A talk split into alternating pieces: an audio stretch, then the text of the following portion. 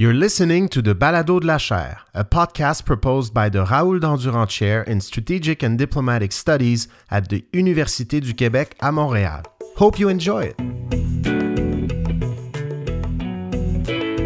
Good morning, everyone. Um, my name is Marina Sharp. I'm a professor of international law at Royal Military College Saint Jean, and I'm chairing this panel this morning on migrants and border controls. So, our first presenter is Terence uh, Garrett whose presentation is called Reining in Migrants The Spectacle in Del Rio, Texas, and Other Stories of Human Rights Abuses in the Lone Star State. The paper I have here, um, the idea came about, I was actually invited uh, to, the, uh, to testify before the Texas House of Representatives uh, Homeland Security and, and, Public Safety Committee. And uh, during this time, it was a, co- it was a Zoom meeting, and uh, there were 14 of us invited and it's interesting because I was number nine, and the first speaker was Steve McCraw, who was the Texas Department of Public Safety director. He spent two and a half hours, so I didn't get to uh, present my presentation. So I have it as an appendix to this paper. And anybody that's interested in this paper, uh, I can send it to you. Um, just to drop me an email. So when we look then at the uh, sort of the abstract. I, I, wrote, a, like I said, a paper, a short one, just for a conference. I, I, I do that normally. I, I, looked at the way that uh, Haitians uh, during uh, the summer of, of 2021 uh, moved uh, from mostly from uh, South America, Bolivia, and Brazil primarily, but other places as well. in addition to uh, problems uh, sporadically that happen, like uh, the de- destabilization of the Haitian government, that sort of thing. Uh, and how they wound up in, of all places, uh, Ciudad Acuna and crossed over into Del Rio, Texas, and how this was able to be done. And uh, Mr. McCraw, as I mentioned earlier, the DPS director, in his testimony said, well, you know, we didn't have the intel. We didn't know and neither did the uh, U.S. Border Patrol understand at all how they wound up there. They, it was a mystery to them. Well, it's not really a mystery when you have WhatsApp and when you have uh, coordination uh, by a group of people who are determined to uh, make their way through, uh, you know, the Darien Gap all the way through to the border, uh, U.S. and Mexico border. So, uh, and when they arrived there uh, in the summer of 2021, they had gone into Ciudad Acuna and had essentially uh, were buying things. They had, they had money because they had been working in these places. They were essentially kicked out because of COVID 19. And so they had resources. And what, what was interesting, one of the uh, uh, legislators pointed out that, um, well, how is it that these, these poor people, these Haitians, how could they possibly afford a cell phone? And how could they possibly have uh, uh, Uh, outsmarted uh, U.S. Uh, uh, border protection and the and you, Mr. McCraw, and and what kind of intel? I mean, we, we've got all kinds of weaknesses in terms of securitizing the border, you see. And we spent all this money on Operation Lone Star sh- for what exactly? So they were tr- essentially upset uh, because they had spent $3 billion, right, during, for the Operation Lone Star up to that point, and they essentially had nothing to show for it, particularly when uh, the Haitians were attempting to cross the border. So I've invoked uh, a French situationist philosopher, uh, Guy Debord, and he wrote Society of the Spectacle as sort of a, a, a framework in order to sort of analyze what's taking place uh, for this particular case study as I, I treat it. And uh, so, so again, they, they, uh, because of Title 42, right, there were restrictions in place, and there still are today, in fact. you had this movement. Uh, you know, initially, Title 42 was put in by, of course, uh, Trump, but certainly has been kept in place by Biden, whether he says he wants it or not, but we saw just the other day that, oh, it was convenient now to be used against the Venezuelans because there are too many of them that are crossing the border, you see. So politically, right, it's, it's become damaging to the uh, uh, Biden administration. And part of uh, a previous paper that I wrote, that I just published last month, uh, a paper I, I, I created a concept called border securocracy. And border securocracy is this idea of giving Border Patrol agents basically sovereign uh, power to make life and death decision or entrance decisions into the U.S. Uh, similar to what happened under uh, the South African Truth and Reconciliation Commission. And so uh, that paper basically, I developed a framework, and I use, of course, even Todd Miller's work as well in terms of empire borders uh, to essentially uh, create this concept and the, the sort of neoliberal globalization aspects of it in terms of the spread from the global north over the global south. So let's get to uh, Debord. I make the case for him uh, in this. I'm sorry, I only have 10 minutes. And uh, of course, the, the narrative study approach, I use David Boje out of New Mexico State University. Uh, basically, the case study approach laid out uh, in the framework. So, again, as I mentioned, WhatsApp, up to 15,000 re- refugees. And they were going back and forth uh, at the behest of the Border Patrol between Ciudad Acuna and Del Rio, Texas, because the, the town of uh, Del Rio, Texas is too small and couldn't accommodate them, but and Ciudad Acuna had. So they de- developed a colored card system to sort of sort them out and meter them in, not unlike what happened under previous uh, conditions under migrant protection protocols and uh, uh, and other programs by the Trump administration also pushed forward even into uh, the Biden administration up until recently. And of course, all the problems I uh, depicted earlier became more uh, slanted. But in this particular uh, work, I look at the, actual stories uh, being told by the uh, uh, migrants, by the Haitians, and just a couple of things. Mr. Honvier, we have been through 11 different countries to get here. I had to keep going. My father has no, no one now, and the only person who can send him money is my brother in the U.S., and I need to help too.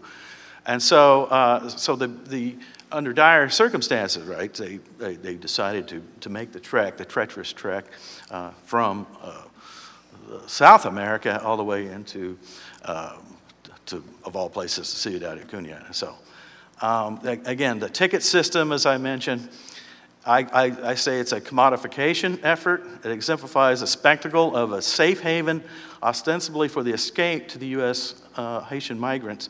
Had to make snap decisions based on whether it was worth entering, leading to, to border crossers not only being completely aware of all options and whether they were dealt with fairly. See, there was this issue of what did the color card system actually mean, and there was some value actually placed on certain colors because it meant that you could go forward uh, if you had the car. So they, they started trading them. They started trading and deciding whether or not it was going to be worth it taking the risk to enter the United States. And then uh, here's another uh, vignette here. It's a very difficult process for all of us. Uh, I had faith and I made it to the U.S. You have to try. So you had different uh, points and variation uh, in terms of even the migrants having to trade. And you can see a picture here of the colored uh, ticket system employed by CBP agents.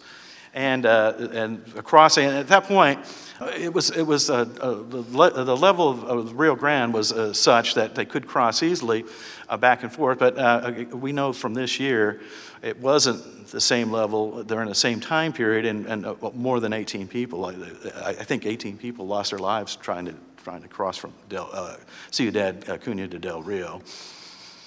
Uh, okay, so there you go. Um, this is data. Uh, I got oh, pictures.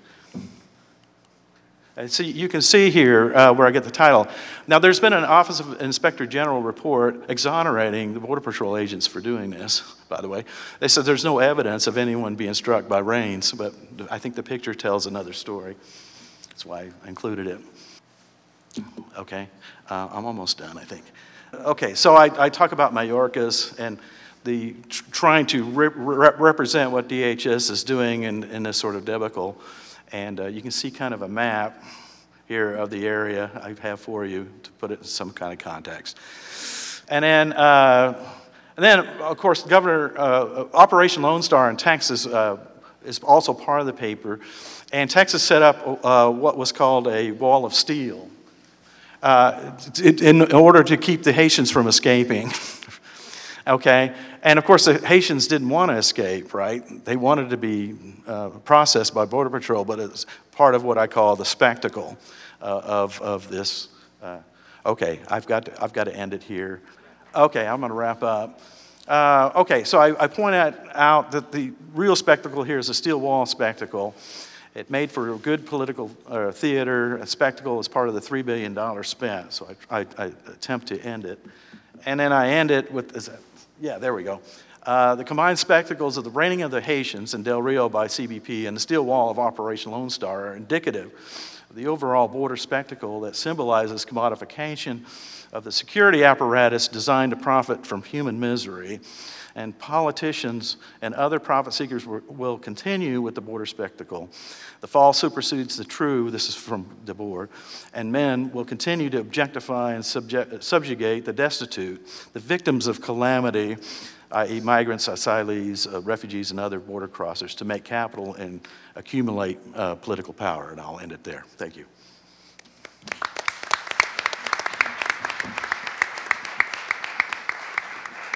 Thank you. So next up we have Luna Vives talking about the transformation of maritime search and rescue systems in migration contexts. I'm going to start.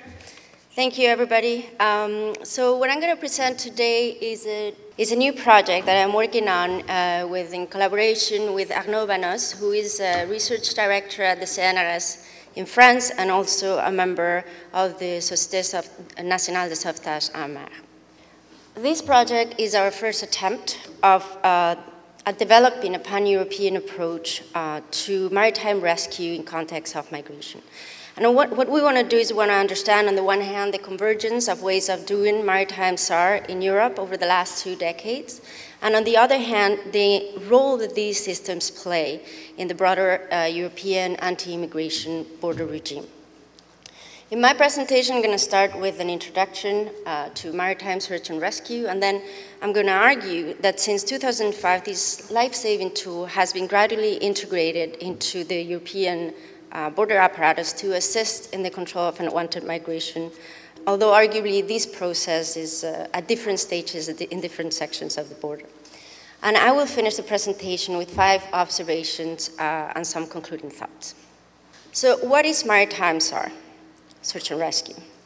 Protecting human life at sea is an unambiguous legal obligation for all EU member states. This obligation is well established in international uh, maritime customary law, international conventions, and domestic and European laws and, and regulations. There's really no gray zone here.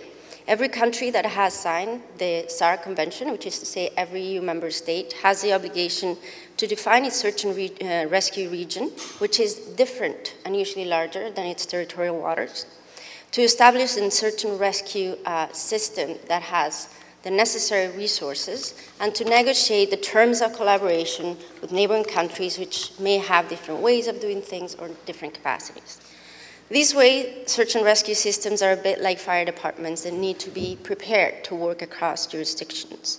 And I want to insist that at no, no point was search and rescue imagined or designed to be part of border control or migration control. The good function of the system depends on the clear definition of the geographical boundaries of the search and rescue regions, the SRRs. And in this map, in the circles, you can see the SRRs that we have been comparing and working with. Because each country has developed their own search and rescue system since the more or less 18, 1985, the institutional, institutional arrangements are different for each case. So for example, in Italy and Greece, the national coast guards are primarily responsible for coordinating and carrying out rescue operations. And in the central, central Mediterranean, these are almost uh, completely militarized, with the exception of uh, NGOs that intervene, sometimes against the wishes of the government, uh, NGOs such as SOS Méditerranée, Proactiva and Open, Open Arms, Sea, CI Watch, etc. And what they do is they intervene to compensate for what is actually an abandonment of rescue operations on the part of the states. Maritime uh, rescue in Spain is the responsibility of a government run agency that had absolutely no links to the military until 2008. And since then, since that year, uh, the Guardia Civil, which is part of the Ministry of Defense, has taken over the coordination of only those operations uh, where migrant boats are involved. These are region routes that have uh, seen thousands of migrants per year over the last two decades. But what we want to know is where does France fit in all this? What we see in the English Channel is a, is a situation is evolving very rapidly since 2018 with an exponential number of crossings. And we're talking about more than 35,000 so far this year compared to 8,400 in 20, 2020. So we're talking about more than a fourfold increase uh, in less than two years. In the French SRR, we see rescues that are less integrated with ways of working that are more idiosyncratic, if you want. And here the emergency responses are coordinated by the MRCC uh, Gris-Nez and other organizations such as, for example, the French Navy, the Juan, High Sea Tugs, uh, the Société Nationale de Sauvetage en Mer, contributed to it on a daily basis. But we see signs of co convergence. So here, if you focus on the second to last column, which shows the implication of the French uh, Marine, the, the French Navy, you see that between 2021, which is the blue dot, and 2022, the participation um, in these operations has gone from 20%, around 20%, to almost 30% in less than a year. We also see other signs of convergence. Here you see a picture that could have taken, it could have been taken in the Mediterranean, was, was taken in the French uh, side of the English Channel. And you see also, we also observe that the French Navy has changed the, the way they show themselves and the way they work. Regardless uh, of specific arrangements, non-discrimination is in the spirit and in the letter of the multiple conventions and laws currently in effect. However, as migration, and particularly sea migration, has been politicized, securitized, and then criminalized, rescue systems and services have been gradually um, integrated into each, into each countries and by extension to the European Union's anti-immigration border architecture. As I said, this integration is not homogeneous, and I can go into more detail if you wish later.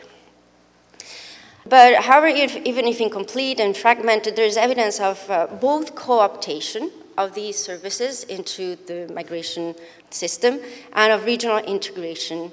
And these have very important implications, notably to, for the um, international security, international protection system in the European Union. There is a timeline to this process, and uh, we have divided this timeline in three main periods. Thank you. The first period is before 2005, when migration and rescues are seen as completely different independent areas of intervention and policy, and rescues, maritime rescues, were an area exclusively of national concern.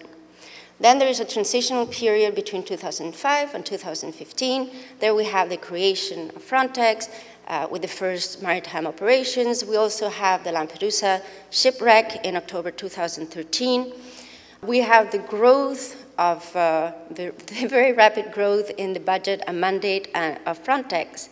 And then since 2015, of course, um, the the date there has to do with the event uh, in the Greek-Turkish border in 2015 and 2016.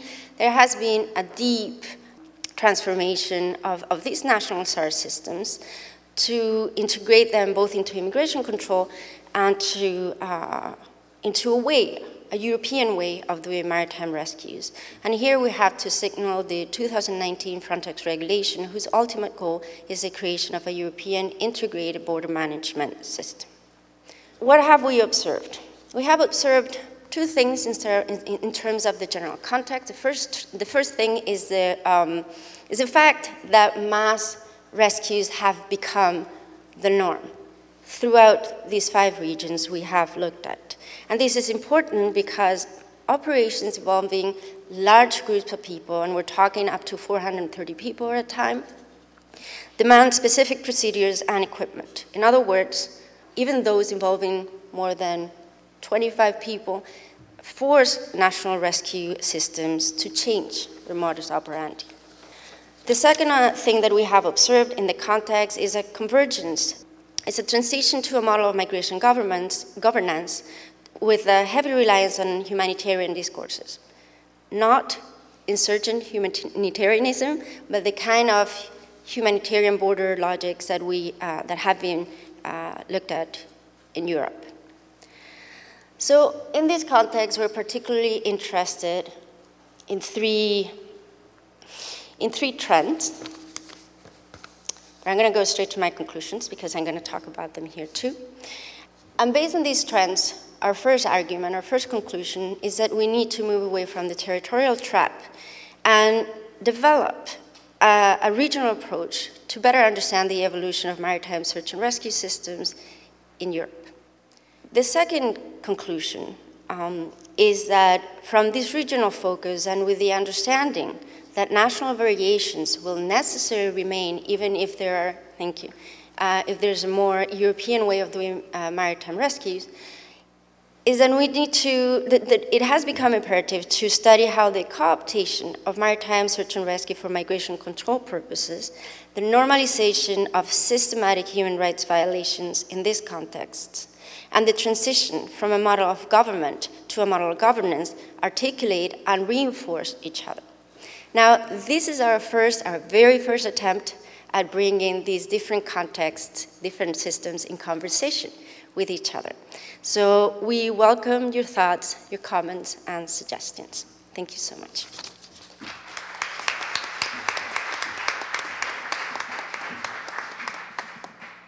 Thank you very much. Our next presenter is Michael Coon, uh, speaking uh, about Danger and Death, a study of the impact of the Secure Fences Act and the Southwest U.S. border. Okay, thank you. Uh, I'm really happy to be here today presenting this work uh, with my colleagues Cynthia Bansak from the Univer- uh, St. Lawrence University and Abigail Blanco and Susan Derringer, both from the University of Tampa with me. Um, to give you an idea of what we're looking at, I probably don't need to tell very many people in this room that there's a growing number of politicians and, and U.S. citizens who have been calling for the federal government to completely seal off the southern U.S. border with Mexico. Previous spoker t- uh, speaker talked about uh, Operation Lone Star, or Governor Abbott. I believe the bill is now up to about $4 billion of putting shipping containers and lining up police cars and things along the border. During the 2016 presidential campaign, Donald Trump wanted roughly $20 billion to build more wall. State government in Arizona is spending hundreds of millions of dollars uh, trying to uh, enforce border controls. And that's all on top of the four plus billion dollars that the US Border Patrol gets every year. And so, as an economist, um, I look at those figures and I think that's a lot of money. And what are we getting in exchange for that money? Right? And so, Within my own field, not too many people have really looked at uh, what we're getting in exchange for that. Um, so we thought that it would be very instructive to look back and see what we actually accomplished by building the wall that already exists. So the majority of the fencing along the U.S. southern border was built after the passing of the 2006 Secure Fences Act. Um, I was going to make a comment here about how generally any changes in immigration reform is often tied to increases in border enforcement. We've seen that since the 1990s. Um, but if you follow the American news last week, uh, GOP House Leader Mark Meadows said that he's not going to give anything in exchange for border security. He just wants more security, and that's it. So there's that. But the 2006 Secure Fences Act, in addition to uh, asking for 613 miles of fencing along the U.S. border, um, it also allowed for more of a, a, virtual border that some people spoke about yesterday, um, using new technology like cameras and drones and things like that. Also increased the number of Border Patrol agents. So, looking at just the fence itself, um, prior to 2006, there was roughly 72 miles worth of fencing along the southern border. Most of that was in San Diego area. Um, afterwards, uh, that went up to about 615 miles of border, about half and half uh, vehicle barrier and pedestrian barrier. So you can see in the chart there. Um, and then after 2009, basically all the new construction stopped. Uh, so one of the things that we want to think about then is, well, what did all that fencing accomplish, right? Probably the primary goal of that new fencing is to stop people from crossing the border. So we want to see, well, did it prevent people from crossing the border? Um, the proxy that we can use for that is the number of apprehensions along the border, which gives us an idea. It, it in fact did drop quite substantially after 2006. Now, how much of that is due to the fencing itself is debatable because that also coincides with the 2008 Great Recession. Um, and during that time, not only were few pe- fewer people coming across, there was a lot of migrants that were actually returning back to Mexico over that time because the jobs just simply weren't there. Um, if you could see that graph, you would also see a similar dip around the 2001 recession. Um, and if you fast forward to today, the number of apprehensions is actually back up to where it was prior to 2001, and the fence is still there, and the people are still coming, right? So, um, how much of that how much of the fence actually prevented people from coming across uh, is somewhat debatable. But then some kind of secondary goals, um, you know, be you'd ask, well, why would we want to stop people from coming over, right? Um, the two primary goals uh, are generally public safety uh, and the economy, usually measured by jobs and wages and things like that. So, one study that looked at the effect of uh, the 2006 Secure Fence Act on crime uh, by uh, and Phobe, published this year in the Eastern Economic Journal, um, looked at crime rates in and around places where fences are built. They found it had absolutely zero effect on property or violent crimes, right? So, if your, our goal was to reduce crime by putting in this fence, it didn't work. Um, another study looking at the effect on employment and wages uh, by uh, Allen, Dobbin, and Morten found uh, that the Secure Fence Act in the communities around where the fence was built uh, increased wages of low education workers by $2.89 per year and decreased wages of high education workers by $3.60 per year. Per year, not per hour, right? Um, so, not a very big effect uh, at all either, right? So, basically, you know, we got nothing economically uh, in return for this investment in the wall. But what did we get? What did the wall actually accomplish, or the fencing actually accomplish, right? So Allen, Dobbin, and Morten, again in their paper, uh, outline three major effects that could occur from putting in the fences, what they call the deterrent effect, the diversion effect, and the detour effect. Right? So the deterrent effect is preventing people from attempting to cross the border in the first place. Um, they found very little evidence. They estimated that it reduced by about 40,000 people per year, so maybe 20 to 25% of the attempts. But again, if you fast forward today, that's all gone. Um, then they also looked at uh, the diversion effect, which basically says if you build a fence in one area, it might change where they decide to go within the United States, right? So if I was planning to go to Los Angeles, but you wall off that area, I might decide to go to Dallas instead, right? Um, and then they, they, so the detour effect, where I might still choose to go to the same city, but I'm going to take a different route, right?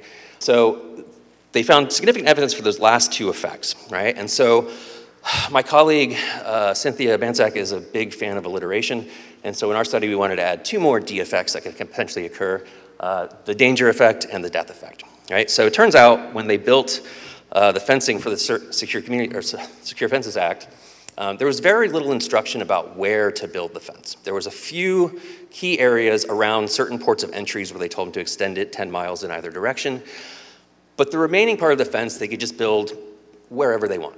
Uh, and it turned out they built it where it was easy to build, right? So where it was close to roads, where the soil and ground was easy to build on top of, so like not near the river because the soil's too sandy, um, where they didn't have any very many environmental hurdles to get over. And so it was kind of random. But it turns out places where it's easy to build a fence, it's probably easy to cross the border uh, as well, right? And so if you're blocking off those areas, then if you wanted to decide to cross the border, you had to take a different route, uh, which is potentially more dangerous. You have to go through desert, you have to go through mountains, you have to cross rivers, right? You have to go a long way away from civilization, and you might dehydrate along the way, et cetera. So there's some previous research that has found uh, that has led to death uh, with part of what people call the, the gatekeeper complex, um, where they increased border enforcement in the 1990s in the urban areas, and so people started crossing in the desert. Um, and so we wanted to extend that research to, to look at the effect of the Secure Fences Act. This red line is the graph that was supposed to be on the one that wasn't there. Um, so that's the number of apprehensions uh, per year. Uh, the blue bars are the number of migrant deaths uh, reported by the Department of Homeland Security every year. So if you look at uh, 2005 and 2006, um, the number of people, people dying uh, actually is increasing for about seven or eight years there. Um, while the number of people being apprehended, and again, a, that's kind of a proxy for the number of people who are trying to cross, uh, was declining. So, what that means in practice then is if you calculate the death rate, and we calculate it as the number of deaths per 100,000 apprehensions, um, during that period, the number of deaths per 100,000 apprehensions more than doubled, right? Um, and so we wanted to look at how that was affected in areas where fence was built and areas where fence was not built. So we got data on uh, the number of deaths, the number of apprehensions, um, the number of Border Patrol agents operating in Border Patrol sectors um, from the Department of Homeland Security, and then we got uh, data on the construction of the wall um, from uh, Castaneda and Guerrero relating to something some, one of the speakers said yesterday. This, these are actually journalists. This is a news article. Uh, they made a really cool map, and we asked them if we can get the data from the map. Um, so researchers and journalists, we need each other, right? Um, they really, really help us out on that. But that data actually had the location, the type of barrier, the length, the timing, and all of that. So we leveraged that Um, so, we, so we basically mapped that out uh, on Border Patrol sectors. So there's nine Border Patrol sectors along the southern US border um, of various lengths. Um, so if you look at here, the blue line is the uh, ratio of border fencing to the length of the border. Um, and so if you see San Diego prior to the Secure Fence Act, about 50% uh, was walled off in one way or another. After almost all of it completely walled off, um, you know, Yuma, Tucson, and El Paso had almost none, um, and then increased to 50%, 60, 70%. So what we did is we uh, estimated uh, first uh, whether uh, fences uh, mattered. So we estimated whether fences mattered, and my table didn't show up here either. Oh, sorry. And so basically we found in areas where uh, fencing was built, the death rate doubled. Um, in areas where fences was not built, the death rate tripled. Um, and then we wanted to look at where, whether the type of fencing matters. And so we looked at um, the type of fencing being vehicle barriers or pedestrian barriers. And so uh, for every 10% increase in vehicle barrier, uh, the death rate increased by 6, 6.2 people per 100,000. Um, and then interestingly, the pedestrian barrier, uh, for every 10% increase, the death rate actually decreased by 3.7% we suspect uh, that the pedestrian barrier is actually because if you seal off the pedestrian routes, it increases the likelihood that you're apprehended, and so you're actually increasing the denominator instead of, the, instead of increasing the numerator. Um, and then going forward, we want to look at does the location of the fencing matter? So we're building out some geographical stuff, um, looking at building a danger index, seeing what's the terrain like that you have to cross, how far are you from roads, how far are you from cities, et cetera. And I'm out of time, so thank you.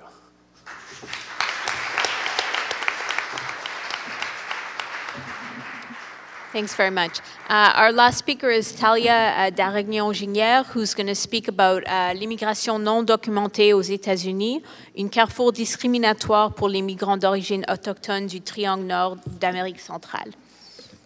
Thank you. Um, I am very happy to be here today because it's the first time that I will be presenting my master thesis. I will be presenting in French. However, I have prepared a PowerPoint in English, and I will be pleased to take any question in English as well at the end. Alors, mon mémoire de maîtrise s'intitule L'immigration non documentée aux États-Unis, un carrefour discriminatoire pour les migrants et les migrantes d'origine autochtone du Triangle Nord d'Amérique centrale.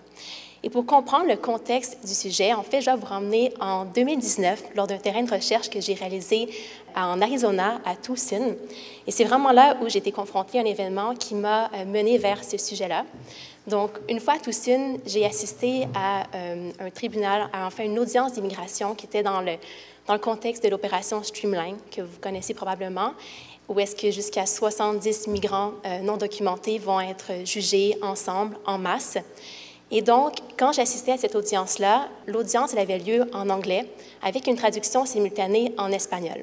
Par contre, c'était très clair que pendant cette audience-là, les migrants qui étaient sur place, c'était surtout des jeunes hommes, ne comprenaient pas nécessairement ce qui était en train de se passer, ne comprenaient pas nécessairement euh, les charges qui étaient portées contre eux, parce qu'ils ne parlaient ni anglais ni espagnol, mais plutôt mam, quiché, bref, des langues autochtones, surtout maya du Guatemala.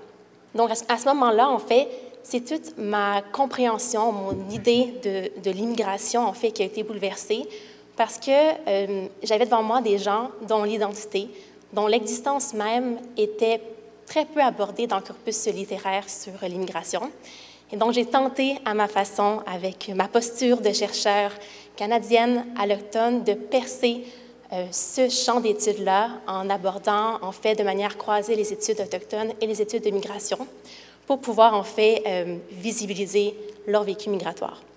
Donc, avant d'aller un peu plus dans ces théories migratoires mixtes, si je peux dire, en fait, j'aimerais ça vous, dresser le portrait de qui sont ces migrants autochtones d'origine, ces migrants d'origine autochtone. Donc, c'est important de savoir, c'est que l'immigration documentée aux États-Unis a beaucoup changé lors des dix dernières années. On a vu de plus en plus de migrants venir de la région du Triangle Nord d'Amérique centrale, composée des euh, pays du Honduras, du Salvador et du Guatemala.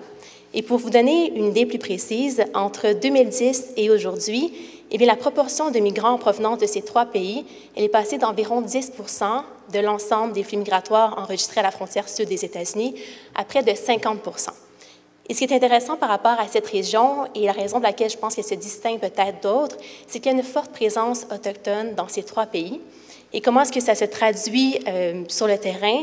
Eh bien, un sondage qui a été réalisé par l'Inter-American Development Bank auprès de 1859 personnes qui ont migré aux États-Unis entre 2007 et 2017 a révélé qu'au moins 15 d'entre elles s'identifiaient comme autochtones. Et quand on s'intéressait aux données spécifiques aux migrants du Guatemala, eh ça montait à 33% d'entre eux. Donc, en fait, les données parlent d'elles-mêmes. Euh, l'immigration autochtone, ce n'est pas un concept qui appartient au passé. Au contraire, les Autochtones ont euh, migré depuis toujours et vont continuer à le faire. Et je pense que c'est important que notre champ d'études sur les frontières, sur euh, l'immigration, sur les murs, s'intéresse à leur vécu migratoire pour qu'on puisse justement visibiliser leur réalité. Et donc, je pense qu'une première étape pour visibiliser justement ces réalités-là, c'est de poser un regard dit décolonial sur l'immigration.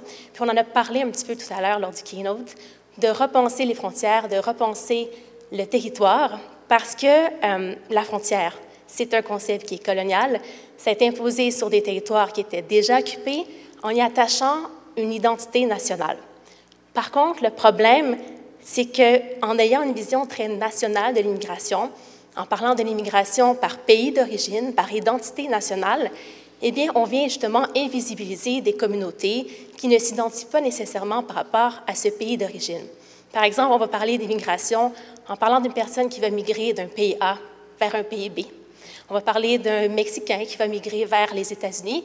On oublie souvent de parler des autres identités, des cultures, bref, de parler de la réalité de ces personnes. Et l'autre problème également, c'est qu'aux États-Unis et au Canada également, on a une vision très territoriale de l'autochtone, dans le sens où on va souvent parler euh, d'une personne autochtone en raison de son degré d'authenticité, d'un point de vue du système.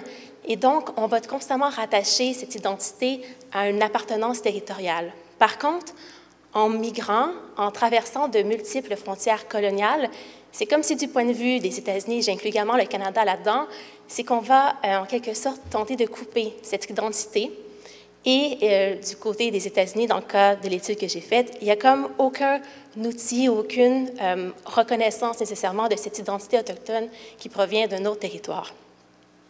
Et là, je n'ai pas le temps d'entrer dans euh, toutes les conséquences qui découlent de ce système où est-ce qu'on visibilise très peu les populations autochtones en contexte d'immigration. Mais je tenais à vous parler surtout de la barrière de la langue parce qu'on sait que la langue, la communication, c'est crucial quand on parle euh, de contact entre les personnes migrantes et les agences fédérales. Par contre, les ressources qui ont été développées dans les dernières années, surtout pour les migrants autochtones, en fait, sont très euh, insuffisantes et même inadaptées, dans le sens où, par exemple, en 2014, le département de la sécurité intérieure a développé un outil qui s'appelle iSpeak, Je parle, dans plus de 70 langues. Par contre, le problème, c'est que cet outil-là, qui doit être utilisé par les personnes migrantes pour pouvoir identifier, par exemple, la langue dont ils parlent, en fait, ne prend pas en compte que ce n'est pas nécessairement toutes les personnes qui sont en mesure de lire ou de reconnaître leur langue écrite. Ce qui fait en sorte qu'il y a d'ailleurs une étude euh, qui a été menée par le Migration Policy Center qui a constaté que 40% des personnes migrantes aux États-Unis ne possèdent pas les connaissances ou les compétences de base en matière d'alphabétisation et que le taux, selon leurs études, était d'ailleurs plus élevé pour les populations autochtones en misant sur le fait que la transmission linguistique passait souvent par une traduction orale. Un autre enjeu auquel euh, les locuteurs autochtones dans le système d'immigration font face, en fait, c'est toute la question de trouver des interprètes qui sont compétents dans leur langue. Et je tenais à vous donner un exemple rapporté par Rachel Nolan dans un article publié en 2019. Elle raconte l'histoire d'une mère maya dont la demande d'asile a été rejetée sur la base d'une mauvaise interprétation linguistique. Et elle écrit, et je vais le traduire, une mère détenue dans ce centre a déclaré à des interprètes non guatémaltèques qu'elle avait eu des problèmes au Guatemala en raison de ses blues, ce qui semble anodin traduit en anglais. Or, ce qu'elle disait, c'est qu'elle avait des problèmes à cause de son huipil, une blouse tissée à la main portée par les Mayas. Elle disait qu'elle était persécutée parce qu'elle était autochtone, mais l'interprète n'a pas compris ou bien expliqué. La demande de la femme a été rejetée, puis elle a été déportée. Et ça, c'est juste un exemple, une répercussion parmi tant d'autres. Et j'aurais pu vous parler également euh, de perte identitaire, de discrimination ou encore de négligence en matière de soins de santé. Mais j'aimerais prendre les dernières euh, minutes qui me restent pour vous parler de recommandations, en fait, qui ont été formulées par l'Alianza Indígena Sin Fronteras et l'International Maya League pour faire face justement à cette situation. Donc, la première, c'est de créer un groupe consultatif sur les langues autochtones et les cultures pour être en mesure de déployer des ressources qui sont davantage adaptées. La deuxième, c'est d'élaborer un programme d'éducation sur les droits autochtones pour le personnel qui travaille dans la gestion de l'immigration. La troisième, c'est d'ouvrir une enquête sur les décès non élucidés à la frontière et dans les installations gouvernementales.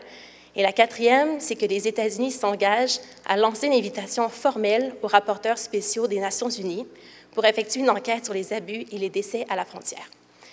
Et donc, pour conclure euh, rapidement, euh, je n'ai en fait simplement à vous inviter à poursuivre des recherches en ce sens afin d'avoir des analyses qui sont encore plus pointues et même à l'échelle même de ces communautés. Et je n'ai aussi à dire que dans cette présentation, j'ai surtout misé sur la barrière de la langue, mais qui, encore une fois, c'est une répercussion parmi tant d'autres, et qu'en fait, c'est important de pousser plus loin la recherche, puis euh, d'étudier différents axes d'oppression, notamment liés euh, aux violences de genre ou de sexe encore. Et donc, j'espère que cette présentation va vous avoir euh, invité ou sensibilisé à étudier ce genre d'axes d'oppression. Voilà. Merci.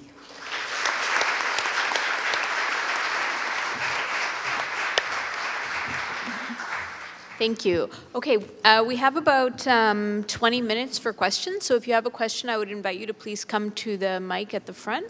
I have a question. Please. Okay, Dr. Coon, thank you for your presentation. Uh, there are a couple of things I want to uh, point out. Um, your model, the deterrence division deter effects, right? You looked at well, those. so that, that uh, was somebody else's model, so we added to that. Oh, okay. Yeah. Well, how about the attraction effect? Attraction Yeah, effect. yeah, that's missing because what happens in Texas, once the, the, the coyote will cross the Rio Grande Rio Bravo, right? And they'll park the migrants right there to be picked up or apprehended or uh, encountered. And that's, that's the part two of my question. It was uh, some colleagues at, at the uh, University of California at San Diego looked at the data that was being presented by the Customs and Border Protection. And they found a, they, they saw the bump that you're talking about, but what happened was they were comparing, they were saying apples and oranges are essentially the same thing. So Title 42 restrictions are encounters. Right. Yeah, and, and encounters, they, they showed up from the period from November through February into the Biden administration. Encounters were skyrocketed, the numbers. And so, an account, and they found out that 44% of the people they encountered were returnees multiple, multiple times.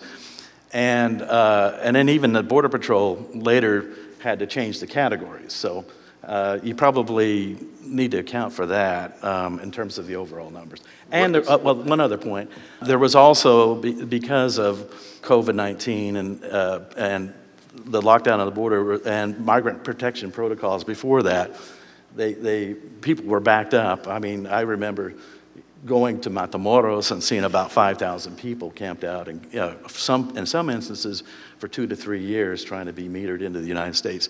So there was a backlog, uh, a, a, crush that came across, and I was wondering if your paper or the, what you're planning to do with this was going to explain those things. Thank you.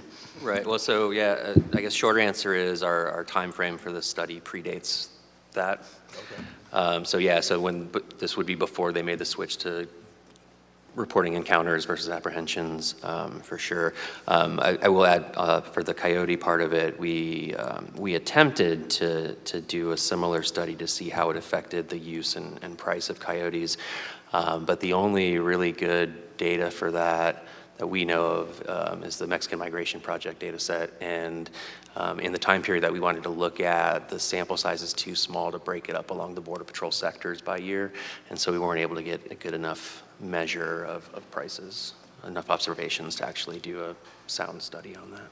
Thank you. Okay, it looks like we have some questions from the audience now. Uh, we'll take them one at a time. Thanks.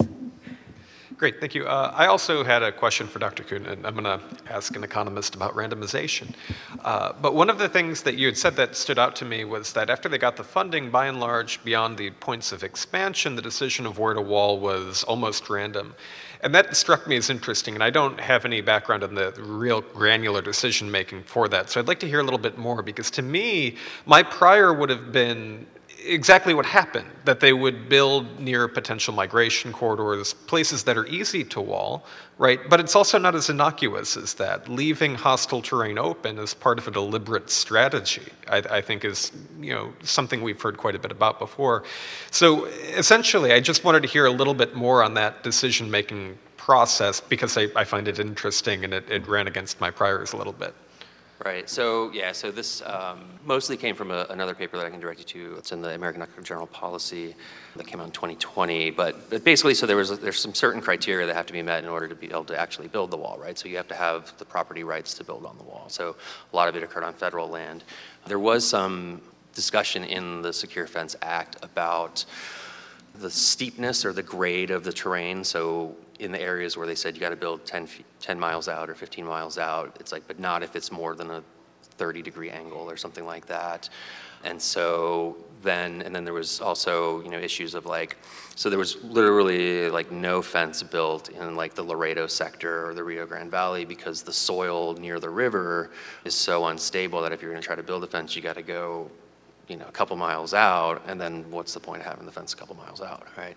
And so, so those were some of the decisions. There was environmental concerns and private property rights and, and, and things like that. That, but I agree with you that I mean that's one of the points is that you know where it's easy to build, it's probably also easy to cross, and so that's kind of where it it was somewhat random, but but not, um, and and and somewhat you know, unstrategic, right? And, and so, you know, your point about strategically kind of pushing them into hostile terrain, that's been something that's been going on since the 1990s. I mean, that was the whole point of Operation Gatekeeper and, and, and, and the others, was to, you know, prevent people from coming into urban areas and, and, and making them cross in the desert. And if you actually look at the death data and the cause of death data before and after that period, you know, prior to 1994, you know, 92, most of the migrant deaths were like vehicle accidents because they were crossing in San Diego and running through the highway and, and, getting hit by cars.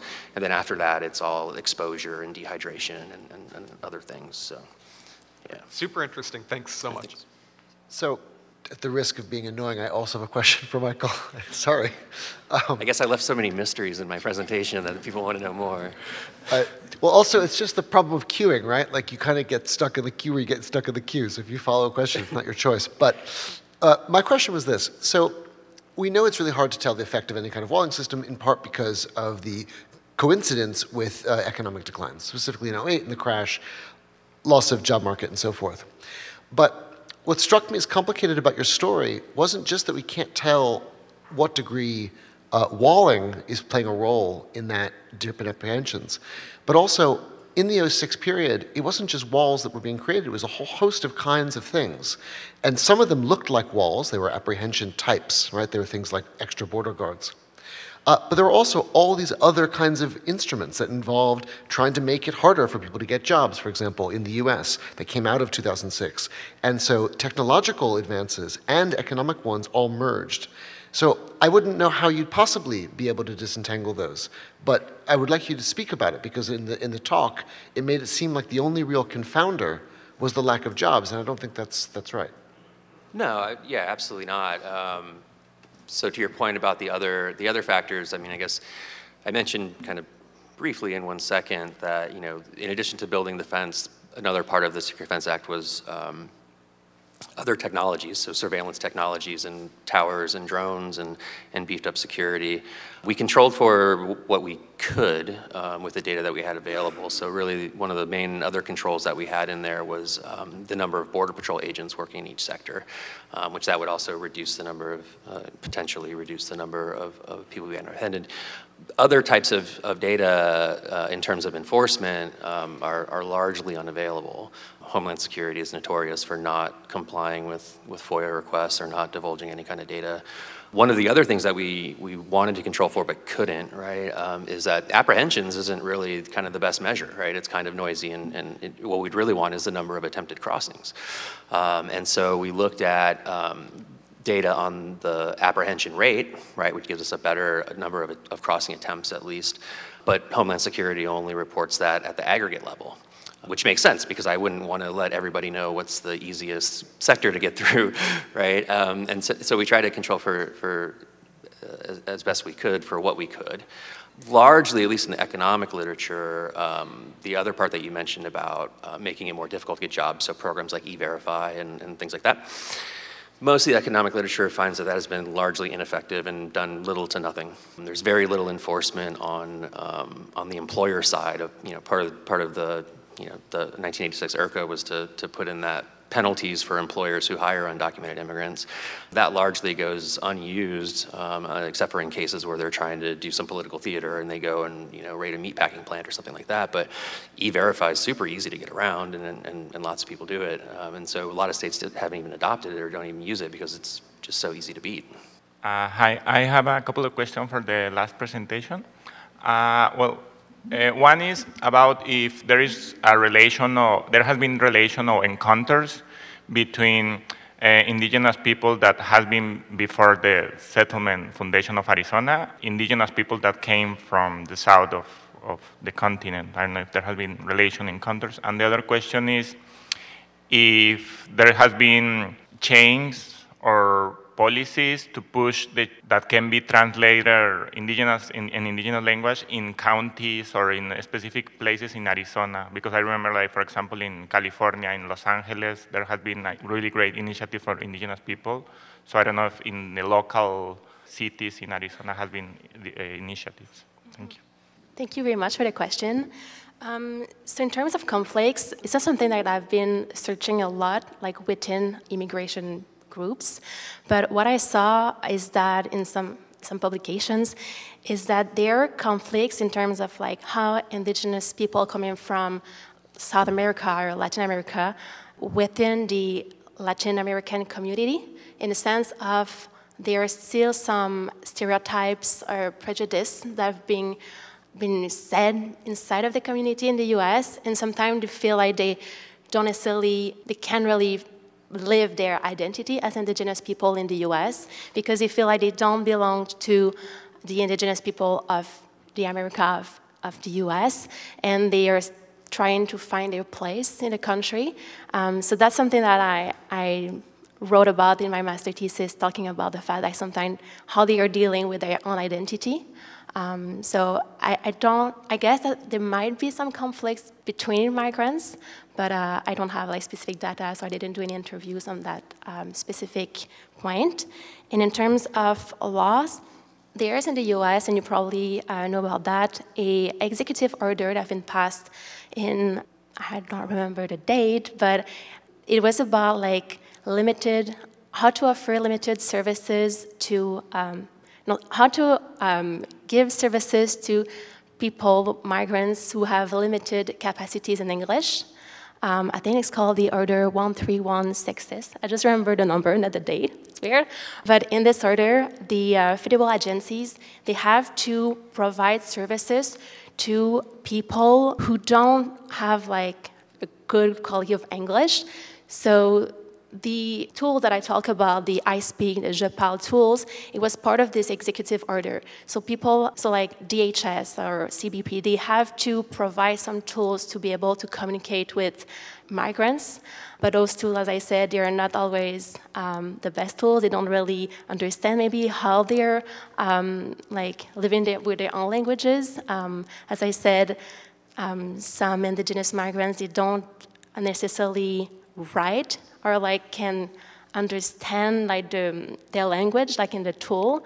So there are still a lot of barriers for them. So and to answer your question the thing i wanted to say is that there's not a lot of laws but there's a lot of humanitarian groups who are helping and there's not a lot of data about indigenous migrants in the us because the US don't necessarily recognize that they are indigenous because they're not coming from the US. So it's really rely on humanitarian group to be able to talk with them, to do interviews, and I think that's how like most of the interpreter services are given because they are people living in the US who speak uh, Mam, for example, and they are giving some services at the border. I know there are some groups of people who are trying to stay in like borderlands and like trying to be there to help with translation, um, but nothing that comes necessarily from, from the state. So three questions and, remarks. Uh, um, the first one is for, for Lola. I was uh, curious about the conception of search and rescue that could be developed by Frontex, knowing anything that is happening with all the scandals of pushbacks that are ongoing. What are their conception of um, search and rescue? Uh, the second remark is more for uh, Terence Garrett. It's, um, I'm very impressed, uh, so I'm not from the borderland, of course, of the US-Mexico border, but from afar, I'm impressed by the creativity of your governors, either in Arizona or in Texas, to create any kind of fencing. In Yuma, it was all those containers this summer, right?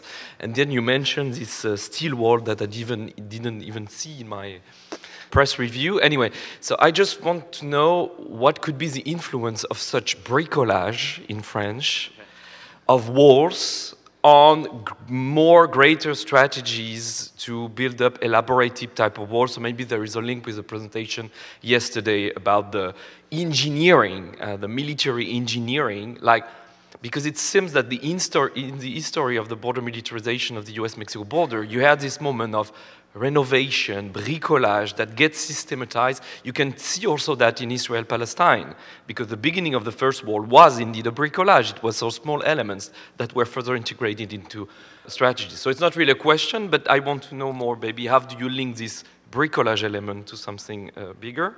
And the last thing is for Talia, it's more, um, I, I, will do a bit of promotion for where I teach in Paris, which is INALCO, which is a school of Oriental uh, language. Our students learn that. And two colleagues last year, two anthropologists, Marie-Caroline Saglio-Yatzimirsky and um, Alexandra Galitzine-Loumpet, published a book called Lingua non grata, where they studied all this, the, the problem with languages in situation of migration from a departure moment till the arrival into a new country. And it's a big issue now in France, especially the translation in courts when migrants are arriving that is um, uh, used by a private company, ESM, that is under a lot of scrutiny and a lot of scandal also. And at INALCO, these two colleagues, they created a specific formation, specific training, one-year training for refugees and for foreigners that are living in France to be able to mediate with their language situation of migration and to deal with these differences of uh, so it's, it's just a bit of promotion from, from my school and the book is actually very related to what you were describing here ah it's in open access voilà. yeah for open access um, so it's really fun to answer questions about Frontex. Thank you for that question because it doesn't matter how critical you are, it seems you never exaggerate. So it's a lot of fun. Um, so the quick answer to your question is Frontex does not have a search and rescue mandate. They do not, it's not part of their job. Wherever they're present along the southern border, so think Spanish, uh, Spain, Italy, Greece, uh, they do not do rescues, they do surveillance, they do control, but they do not do rescues. Now, we know Frontex is a, a monster with uh, insatiable hunger. Uh, so will they get there? Will they eventually be present in the English channel, the answer is probably yes. Uh, will they eventually want to be involved in search and rescues? We don't know, but my guess is that if there's money involved, the answer will probably be yes too. Thank you, Dr. Uh, Simino, for your question or your comment, if I may. This is campaign season, uh, and so Abbott's creating a political spectacle. You'll see that from other southern, uh, southern governors on the border as well, like the Arizona governor particularly, and even the Florida governor, who's nowhere near the U.S. Mexico border, but is getting involved in terms of uh, flying refugees to Martha's Vineyard. It's, it's, all a spectacle, is what it is. Uh, and uh, what happens is, is that Abbott's in a kind of a fight for his life, reelection life, and he wants to also, he's thinking about being president of the United States. So the, the more uh, theatrics, the more spectacle that he can uh, throw out there, essentially. And that's the whole reason. Uh, what happens is every time there's a Democratic president, beginning uh, with uh, the previous governor, they, they created programs, right, operations, to essentially embarrass the Democratic president, okay? And uh, so it ginned up again once, uh, once you had, uh, it's, it's, all designed to embarrass uh, uh, Biden and also, also to fundraise. So that's the commodifying effects of the spectacle. So I, I hope I answered your question. And the bricolage or the, uh, or the steel wall was just, uh, he coordinated with Steve McCraw, uh, who was the director of the Texas Department of Public Safety, and the Texas National Guard, which was all part of the uh, Operation Lone Star again, to simply embarrass their political opponents. Uh, there are other aspects of it as well chain link fences uh, being built on private property, the governor getting involved, in arresting people for trespassing rather than immigration trying to get around federal law, which the state does not have that authority. So it, it, it's an ongoing spectacle that will persist until uh, this election cycle is over, at least. If I could add just one little tidbit or fun fact for trivia for all of you, I don't know how close you were paying attention to the economy back then, um, but when Governor Abbott first started using the shipping containers as walls along the southern border, um, that was right when the economy was reopening and we had backlogs at all the ports and we had a shortage of shipping containers. So rather than put them back into circulation to clear the backlogs at the ports, he was putting them along the river to, to make a show. Hi, thank you all for your presentations. Uh, I have two questions. Is that okay? We have time? Uh, for the first two presenters. Uh, Terence, the, one of the images you shared uh, with the horse and everything, it always reminded, immediately reminded me of the atrocities of slavery. White man on horse, reining in, black man. Um, so how is it covered? Is, it, is the parallel not seen because I'm not uh, very aware of the local politics of it? Is it not covered in that way? Is, it, is, the parallel not seen? Do we have a problem with seeing the race of it all? And do we have no knowledge of the fact that USA is very complicit in how poor Haiti is, and therefore there's all this migration coming in, uh, and not feel at all responsible for that uh, because it was in 1800s? So who cares? So that's my question for you. And for the second one, I was wondering if the SAR's change is uh, kind of in line with the externalization of borders in, of Europe to Turkey, to Libya, to Morocco, where we're like, you guys do the human rights violations. So is it kind of like, well, if it happens in the sea, it's not in continental Europe, so who cares about human rights in that area? Uh, is that kind of the mentality that is going on there? So those are my two questions. Thank you. Okay, so under U.S. law, Border Patrol agents are, are, are supposed to at least encounter, uh, if not apprehend, using Title 8 or Title 42 uh, on any migrant um, coming to the United States. Well, the Texas Department of Public Safety was there, and there was an Office of Inspector General report basically uh, investigating, right, the, so, the, the racism or the uh, the encounters uh, shown in the pictures, and they, uh, the inspector general working with the Department of Homeland Security found that, uh, well, the, the Border Patrol agent, even though he's supposed to work under federal law, especially the Refugee Act of 1980, and allow people to come to shore, right, after crossing into U.S. territory because it's the middle of the Rio Bravo, Rio Grande. Uh, well, you know, it, it was unfortunate, um, but he, because of Title 42 and an encounter, we're going to go ahead and look past it right? So, this, so in other words, uh, even the oversight uh, people in, in the Department of Homeland Security were okay with it. Okay, so if you, I, I read the Office of Inspector General reports on this incident, and I haven't incorporated that in my my, my paper, but uh, that I'm still working on. But um, yeah, so they're given a pass simply because of Title 42, even though you know you know, you probably shouldn't do that, and you should obey U.S. law, a Border Patrol agent. And, and, they were doing it at the behest of the Texas uh, Department of Public Safety was telling the Border Patrol agents, you got to stop them from crossing into Texas. And they listened to them. They don't have any authority over it at all. They said, well, that was kind of a mistake. So I hope that answers it. As far as the racial aspects of it, yeah, I mean, it was it was clearly happening, and they were they they, they used a technique they call twirling, or accidentally hitting uh, migrants, and they and they use that as an excuse to sort of not say, well, they're not really whipping them with the reins, when in fact they were. Thanks very much for, uh, for your question, which uh, on externalization of uh, search and rescue, which I'm going to answer in two parts. Uh, the first part is about sovereignty. And I think it's fair to say that search and rescue, uh, the convention and the thinking, is a sort of remnant of a better time, where we divided the world's oceans into sections to make sure that everybody was safe. But as I said, um, the zone of responsibility and territorial waters are not the same, which means that domestic legislation does not apply. Immigration law does not apply in the entirety of the zone of responsibility. So that is one part of, it's not classic externalization, but we're trying to apply domestic law in actually a space that is outside the space of sovereignty. Then the second part is the classic form of externalization, right? Um, and here, yes, what Europe and individual, individual member states have been doing is transferring funds. Why is it being so annoying?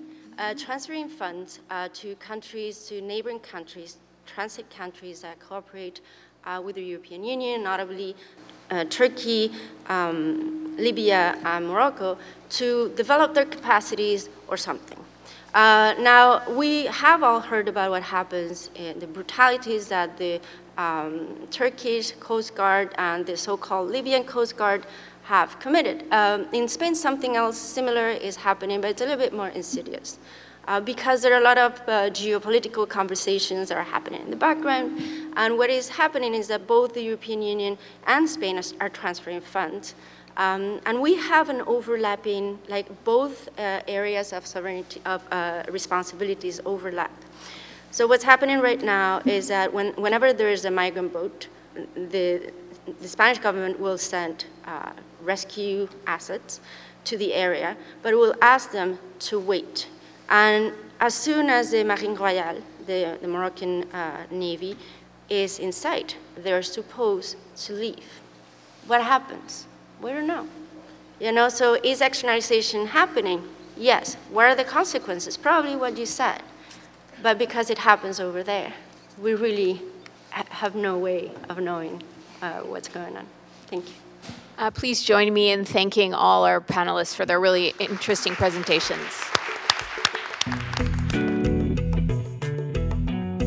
Thank you for listening to the Balado de la Chaire. Stay tuned to our activities and publications by visiting our social media Facebook, Twitter, Instagram, or LinkedIn. You can also visit our website at www.dandurand.uqam.ca. On this site, you can also subscribe to our newsletter. Finally, if you like this podcast, please let us know on your favorite listening platform. As usual, a five star rating is greatly appreciated. See you soon.